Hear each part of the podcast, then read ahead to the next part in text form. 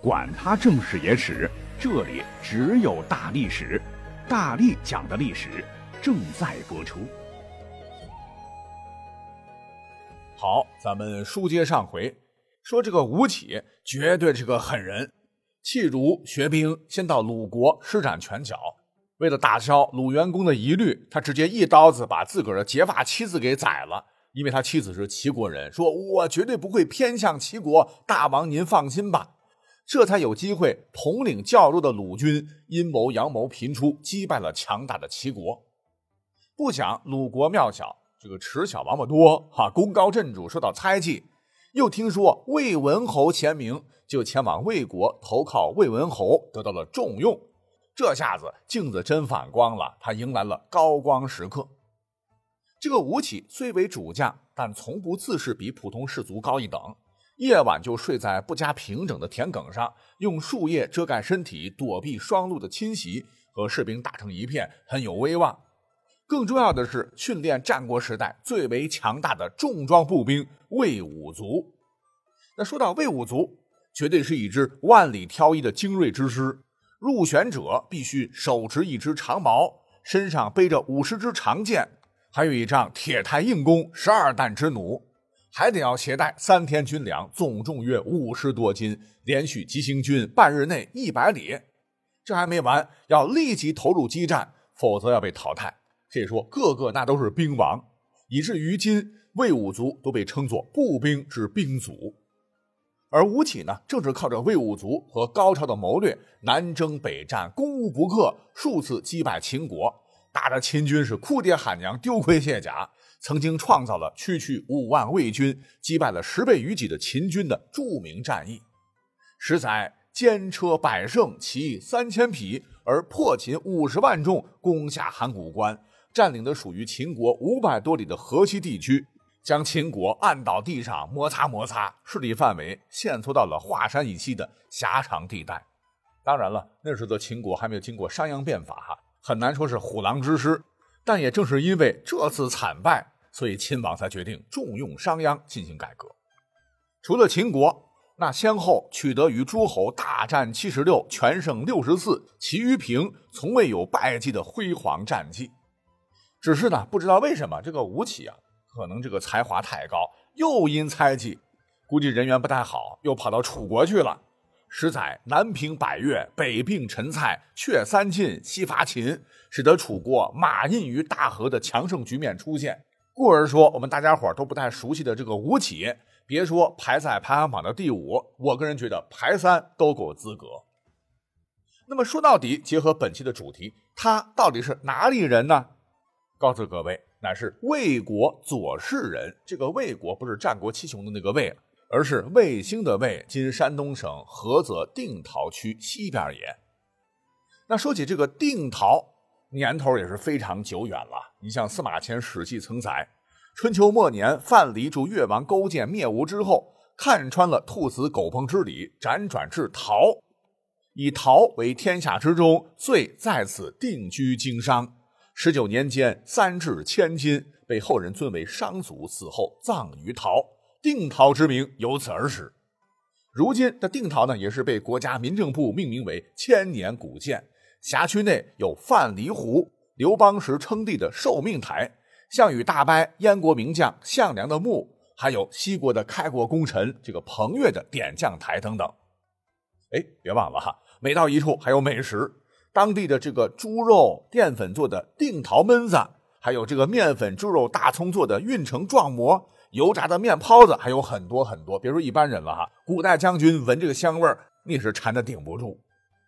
说完吴起，再看另一个白起，号称人屠啊，也是战国名将，杰出的军事家、兵家代表人物之一。在秦昭襄王十四年（公元前二百九十三年）。与尹阙大破魏韩联军，斩首二十四万，成为大良造。而面对世界上土地面积第一、兵力最多的楚国，他也毫不畏惧，大举伐楚，攻克了楚国的都城郢，受封武安君。可是呢，征服的脚步没有停滞，又率领此时的胡狼之师，屡破三晋，攻取韩魏领土。最终于秦昭襄王四十七年（公元前二百六十年）与长平之战重创赵国主力，坑杀赵族四十万，威震六国。那他任主将三十余年，攻城七十余座，于作战中料敌如神，出奇制胜，为嬴政统一六国做出了巨大贡献。元末明初，更是将其列入仙班，成为神将，他真正成了战神。可是呢，这个战神最初那是人呐，也是肉体凡胎。他出生在梅邑，就是今天陕西宝鸡梅县长兴镇的白闸村。那如今这里的岐山擀面皮儿、肉臊子夹馍，还有这个卤齿面，香得很。有时间有机会一定要品尝一下。就这么地，我们就说完了第五、第四名，再看第三名，那就是王翦。哎，王翦和白起以及廉颇、李牧并称为战国四大名将，战功赫赫呀，平定六国，南征百越，乃琅琊王氏和太原王氏的始祖。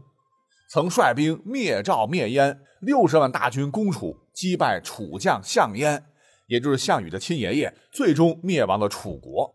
可以说，也是秦始皇统一天下的得力功臣。那如此功绩，他到底是哪里人呢？乃是平阳东乡（今陕西渭南市富平县人）。那么说到这个富平，美食也很多，什么韭菜片片啊，富平人最难割舍的味道，以及香气四溢的油泼面，碳水天堂啊，还有这个富平正宗柿饼，非常非常甜，有机会尝一尝。好，下面就要进到重头戏了，来看看排行榜排名第二的猛将都有哪些。我看到很多排行榜排的都是当年的西楚霸王项羽。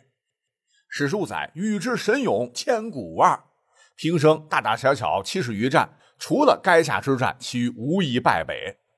想当年这个巨鹿之战，以五万兵力大败秦军二十万；彭城之战，区区三万楚军击败了五十六万兵力的刘邦，说他战神也是一点不为过。